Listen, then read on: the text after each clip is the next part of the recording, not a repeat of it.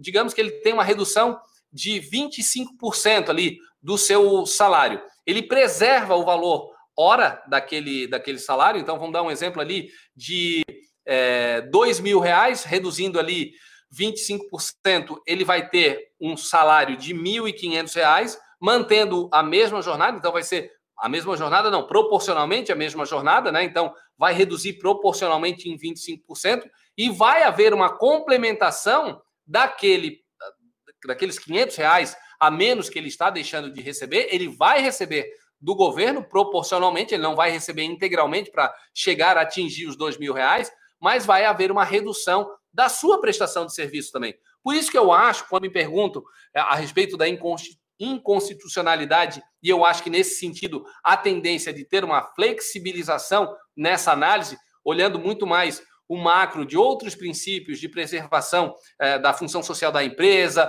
da coletividade, eu acho que isso tende a ser relativizado, especialmente porque, apesar de ter uma redução ali do seu salário, proporcionalmente à sua jornada, ainda há uma complementação. Então, a, o salário é pago mediante a contraprestação ou do serviço do trabalhador.